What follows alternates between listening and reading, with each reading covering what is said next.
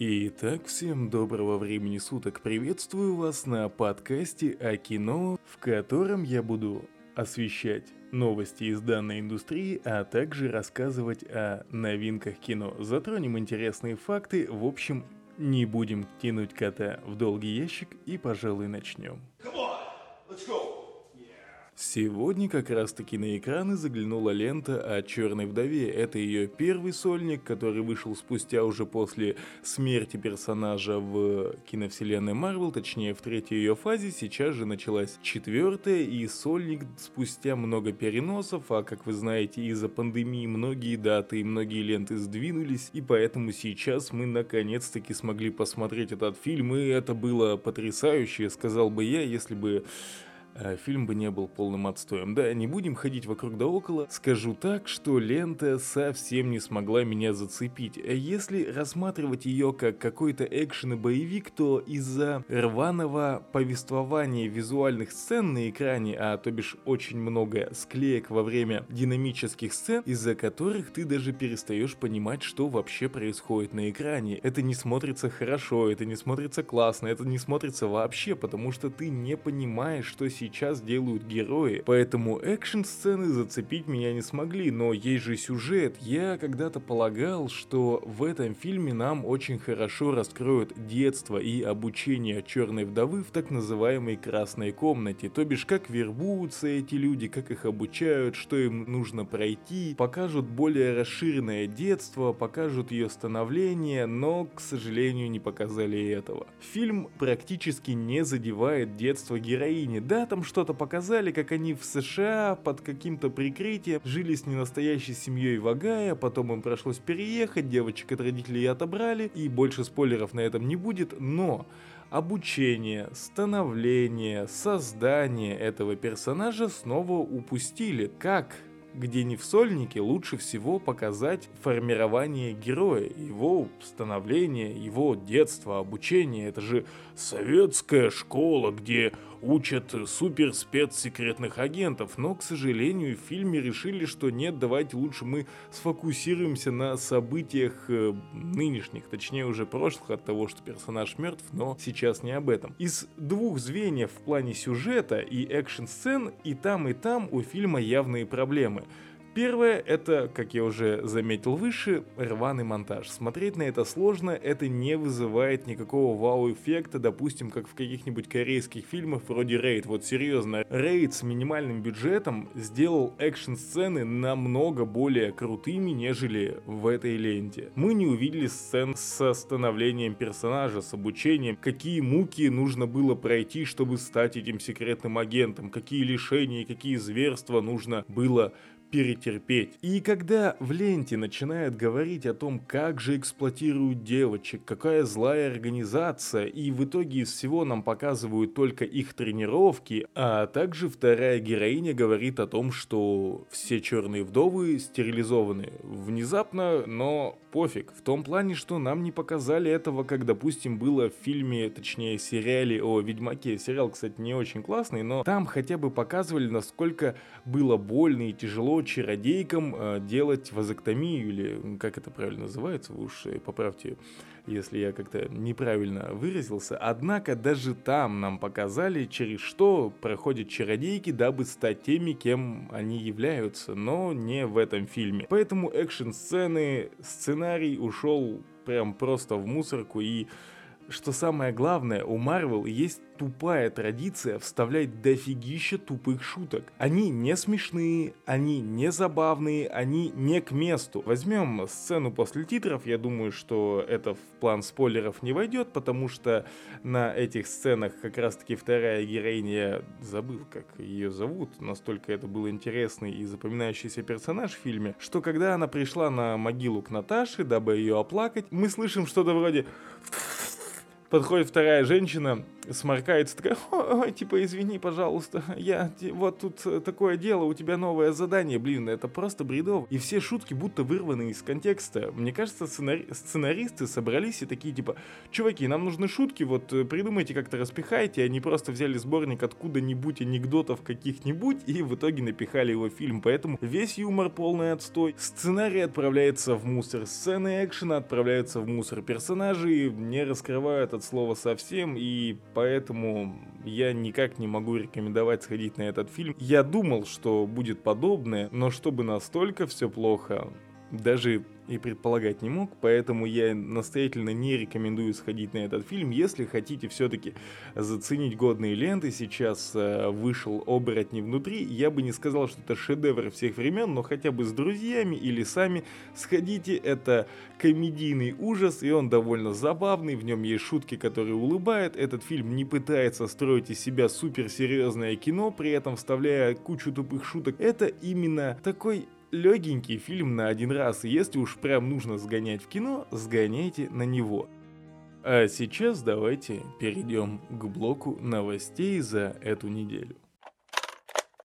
И дабы закончить сразу со всеми кинопроектами Marvel из последних новостей, что я очень хочу обсудить. Я, кстати, должен заметить тем, кто не слушал этот подкаст, я топлю за равноправие. Равноправие в его прямом смысле, одинаковые права. Но то, что сейчас происходит в индустрии, когда женщин выносят на первый план, а мужчины, о, отличная история, сходили мы как на Накруэллу. И знаете что? Чтобы показать там сильных женщин, нужно было сделать идиотов мужчин. То бишь весь фильм, весь фильм, каждый мужчина, просто тупые имбецилы. Вот серьезно, это кривляющиеся уроды мудаки и ничего больше. Именно так вы показываете сильных женских персонажей, опуская в глазах э, мужской пол, это похоже на охотников за привидениями, которые высрала Sony в последние годы, где женщины просто издевались над мужиком, а мужик был выставленным просто тупым ослом. И я не понимаю, это, это, это действительно тот метод, которым нужно показывать женскую силу. Квентин Тарантино показывал нам сильных женщин до всей этой возни с э, превозношением женского пола в индустрии задолго до всей этой повесточки и получалось у него просто отлично. Для этого ему не нужно было выставлять рядом с сильными независимыми и очень крутыми женщинами, сильно уж тупых мужиков. Но я считаю, что это неправильно, поэтому моя позиция все-таки в равноправии, а не в фашизме, который сейчас проявляется под другим именем, а именно под другим названием, а именно феминизм. Так вот, что все-таки случилось? В интервью Time Magazine Виктория Алонсо поведала, что ей никогда не казалась правильной фраза «я хочу эту». Данную фразу произнес персонаж Роберт Дауни-младший, Железный Человек в киновселенной, а именно во втором фильме. Я напомню, я, специ... я специально пересмотрел этот фрагмент перед тем, как записывать подкаст, и ничего прям угнетающего там не заметил. Но, как высказывается Виктория, она беспокоилась за эту фразу и тогда, и сейчас. Я помню, как подумала, она не вещь. Мир видит сексуальную женщину и рассуждает, что красота единственное, что она может дать. Хотя в той же сцене она уложила большого здоровяка, именно Кевина Файги. И Вроде бы в этой сцене нам показали сильную, сильную женщину, во всяком случае в физическом плане. Плюс в ее сторону были подколки, но она их э, вытерпела и проявила себя именно на ринге. Плюсом ко всему он говорил эту фразу, когда искал себе юриста. Она звучала что-то вроде «У нас есть несколько кандидатов, нет, я хочу вот эту». И по самой сцене, по самому повествованию, и по персонажу Роберта Дауни-младшего, если кто-то вдруг не заметил, но это такой рок-музыкант от мира IT-технологий в том плане, что по характеру и по соображениям данного персонажа это просто крутая рок-звезда, которая позволяет себе такие колкости. И данные слова из его уст вполне уместны. Но сейчас, спустя столько лет, говорит, что вот он сказал, что она вещь, и это очень плохо, и это очень ужасно, потому что нынешняя повесточка нам вообще запрещает вот это вот все делать. Но это просто Смешно, и это ужасно глупо. Слава богу, не начался скандал, где Роберта Дауни-младшего за это могли бы, как и с Блэкфейсом, снова подвергнуть травле. Это, конечно, замечательный, замечательная свобода слова на Западе, где тебя даже за старые поступки могут притянуть. Причем делают это возводя все действия до абсурда. Это, это то, что называется нет свободы слова. То, что ты сделал или высказался. Допустим, возьмем ситуацию. Ты не высказался о смерти такого-то чернокожего, или ты как-то ущемил гея. Вспомним ситуацию с, с Лиамом Нисоном, когда он на интервью заявлял о том, что один черный ублюдок изнасиловал его сестру или кого-то еще, я уже, к сожалению, не помню. И тогда на него началась травля о том, что он назвал его черным. Нет, он имел в виду контекст того, что этот этот ублюдок изнасиловал его вроде бы сестру. Это хорошо обыграл Гай Ричи в своем фильме «Джентльмены», когда была сцена в спортивном зале, где один назвал другого черным уродом, и тренер объяснил ему, он говорит по факту, ты черный и ты урод. То же самое и здесь, но свобода слова на Западе нынче, особенно в публичной сфере, нынче похожа на просто какую-то клоунаду, где ты вообще не можешь не говорить, не можешь говорить и вообще засунь свое слово себе подальше и следуй повесточке и трендам. Отлично, свобода слова, обожаю, обожаю эти западные идеологии в том плане, что мы свободная страна, но вот э, говорить то, что не нравится большинству и не соблюдать повесточку, все, тогда ты труп, твоей карьере полная жопа, не будем уже вспоминать. Точнее будем, ладно, вспомним Джонни Деппа, боже, что там происходит, я, к сожалению, всей информации не знаю, то бишь свечку-то я не держал, но что-то мне кажется, что Эмберт Хёрд это худшее, что случалось в жизни Джонни Деппа. Перейдем, пожалуй, к следующей новости. Черная Пантера 2. Сегодня на студии Painwood в Атланте стартовали съемки сиквела, который будет уже без э, Чедвига Боузмана. И как заявил Кевин Файги, мы Вернем мир Ваканды публике и фанатам именно таким образом, который заставил бы Чедвига нами гордиться. Ну, не знаю, насколько мертвые люди могут гордиться кем-то, однако заявление хорошее, но опять же вспомним ситуацию с первой Черной Пантерой. Фильм мне, кстати, тоже ужасно не понравился. Во-первых, из-за визуала, во-вторых, это какой-то Король Лев, только в черном государстве. Да, простит меня та площадка, на которой будет размещен этот подкаст. Надеюсь, мне не залетят за расизм. Я также уважаю чернокожих людей. Мне в первой ленте понравился только Энди Серкис, и не потому, что я расист, а просто этот персонаж был очень ярким, хорошо сыгран, очень харизматично сыгран, и вообще Энди Серкис просто красавчик, обожаю его с появления Голума. Играет этот человек великолепно. Экшн-сцены были, если, если, вы не, если вы вдруг забыли, я напомню о том, что графика там была на уровне персонажей из PlayStation 2, это выглядело отвратительно. Хотя с таким бюджетом могли бы запилить что-нибудь поинтереснее. Ну и сам сюжет первой части о Черной Пантере мне тоже как-то не очень понравился, ибо я где-то это видел, а именно в Короле Льве. Однако для всех фанатов этого фильма и для тех, кто обожает Марвел и их киновселенную, знаете, что съемочки уже стартовали, а значит в ближайшие пару лет ленту мы увидим, если нашу планету снова не охватит какая-нибудь чума или чипы не выведут все человечество из строя. Официально подтверждается, что новый фильм Гая Ричи будет с Джейсоном Стэтхэмом и выйдет 21 января следующего года. В центре внимания спецагент Ми-6, его будет играть Джейсон Стэтхэм, которого нанимает разведывательный альянс Fi Ace чтобы остановить продажу нового смертоносного оружия, угрожающего нарушить существование мирового порядка. Касательно данной ленты судить можно будет только во время того, когда выйдут первые трейлеры, а я надеюсь мой подкаст до этого времени доживет, и я смогу с вами также всем этим поделиться. Однако прошлая лента «Гнев человеческий» мне не особо понравилась. Я объясню свою позицию. Это нормальный фильм, этот фильм, который можно посмотреть на разок, но я ждал что-то вроде «Джентльменов». Вот это реальная бомба, которую я пересматриваю по сей день. Посмотрел, наверное, уже раз 10. Отличнейший фильм. А вот «Гнев человеческий», да, там был крутой Стэтхэм, да, там была довольно интересная история, но зацепить как-то лента не смогла. Она была просто нормальным фильмом. Но надеюсь, что этот фильм будет более удачным, и я также начну его пересматривать рассматривать как и джентльменов, потому что Гай Ричи это тот человек, который может дать нам достойное кино. А пока я больше жду новую ленту со Стэтхэма фильмом, только чтобы мемчики почекать о том, как он будет говорить крутые фразы в его стиле. Это было великолепно. Если кто не видел э, постер фильма «Я запрещаю вам срать», боже, посмотрите, иде идеальное сочетание мемов, шуток и всего в одной картинке. Это просто великолепно.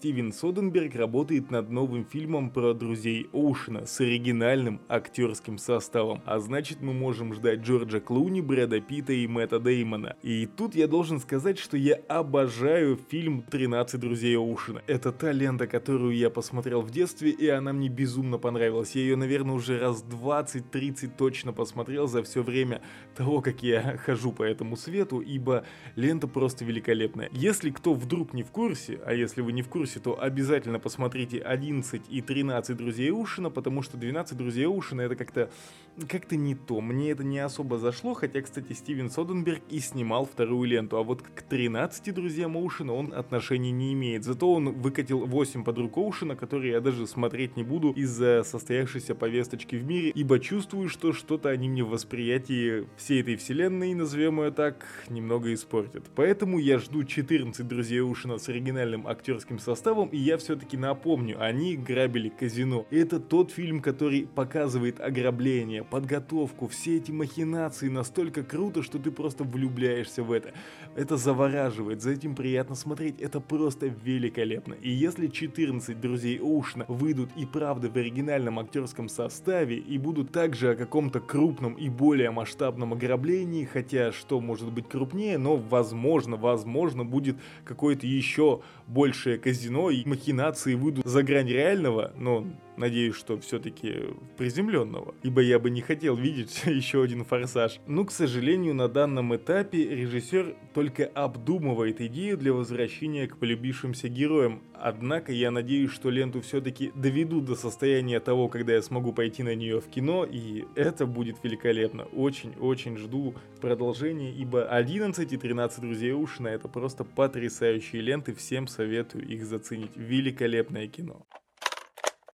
Недавно показали трейлер ленты «Красотка на взводе», и здесь у меня сразу приходит параллель с фильмом «Люси». Где-то я это, черт возьми, видел. Девушку, которую чем-то накачивают, но там немножечко другая идеология. Там мы имеем девушку, которая не контролирует свой, свой гнев, и для этого ей нужен специальный костюм, который бил бы ее током, чтобы контролировать ее ярость и желание убивать, хотя, мне кажется, при ударах тока убивать хочется сильнее. Но, к счастью, я данный метод не испытывал, но все же очень Фильм похож на ленту Люси. Вообще по виду типичный боевик с главной героиней. Вышибала Линди плохо умеет управлять собственным гневом и постоянно боится кого-то убить в приступе ярости. В качестве самоконтроля она носит специальный жилет, который бьет ее током и успокаивает, прежде чем она совершит необратимое. Но после смерти возлюбленного Линди вынуждена забыть о контроле и отправиться на поиски убийцы. Опять же, по трейлеру выглядит серьезно как типичный боевичок, но если он будет таким же крутым хотя бы наполовину, как недавно вышедшая лента «Никто» или «Джон Уик», Тогда я с огромной радостью на это посмотрю. Серьезно, обожаю тупые боевики с крутыми перестрелками. Именно вот динамичные сцены, динамичные драки, экшен — это просто муа, лучшее средство, чтобы прийти расслабиться и поглазеть на что-то крутое. И если данная лента будет похожа на это, то безусловно мне это понравится. Хотя сейчас по трейлеру очень сильно отдает лентой Люси. Хотя там было совсем о другом, однако, если смотреть на эти фильмы с точки зрения составляющей составляющей боевика и экшена, то выглядят они весьма и весьма одинаково. Даже, даже по трейлеру. Но если все будет круто в плане экшена, я, блин, с радостью на это посмотрю. Однако режиссером ленты работает Таня Уэсклер.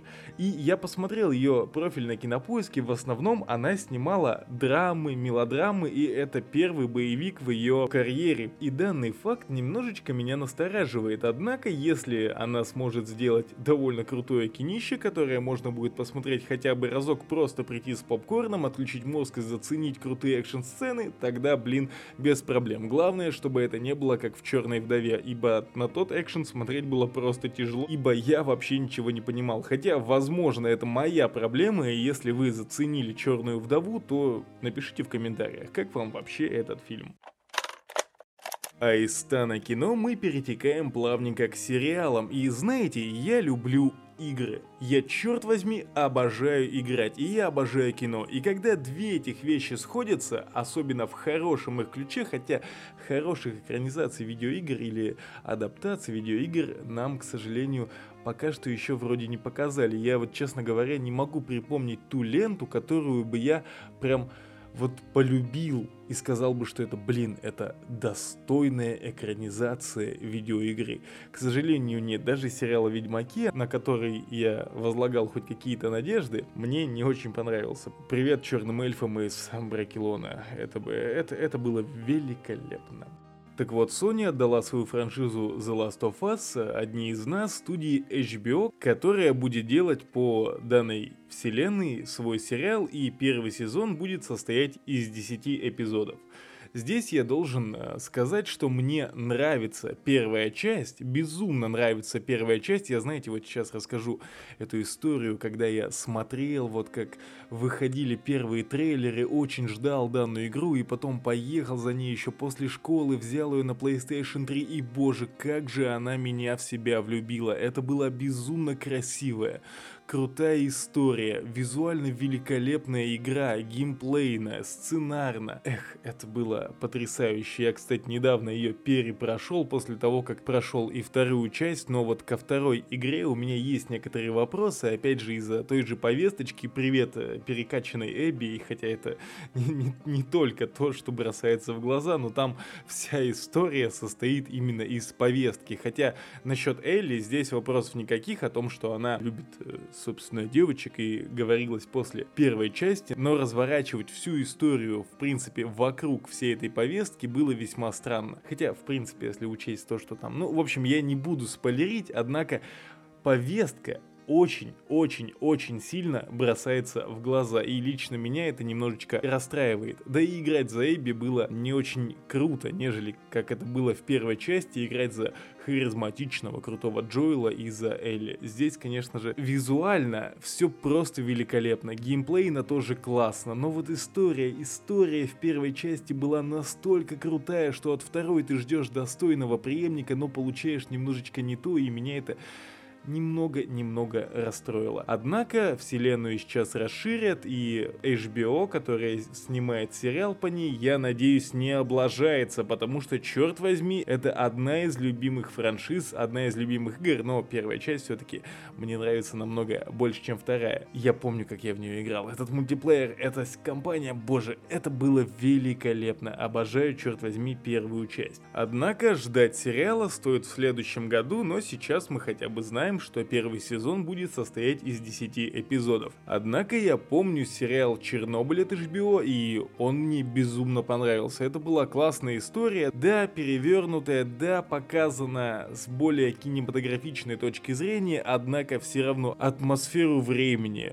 дух и вообще трагедию данной катастрофы HBO показали в своем сериале просто на высшем уровне, за что им огромный респект, и я надеюсь, что с моей любимой франшизой, с моей любимой игрой и этой вселенной The Last of Us поступят именно так же, и я буду безумно любить данный сериал. Хотя, к сожалению, я не могу вспомнить ни одной нормальной адаптации, которую бы я прям вот серьезно полюбил, как, например, вселенную Властелин колец. Хотя, наверное, сравнивать это не очень корректно. Ну что же, на данной новости, пожалуй, и остановимся, ибо это все яркие события, которые я сумел вычленить за эту неделю, и я хотел бы попросить попросить у вас, дорогие слушатели, дамы господа, чтобы вы оценили данный подкаст, вообще написали вам, как оно, что нужно исправить, что поправить вообще в целом, что нужно изменить и что вам не понравилось или же понравилось. Я буду очень рад почитать ваши комментарии. Если вам не сложно, оставьте их. А на этом у меня все. Всем пока и до нового подкаста.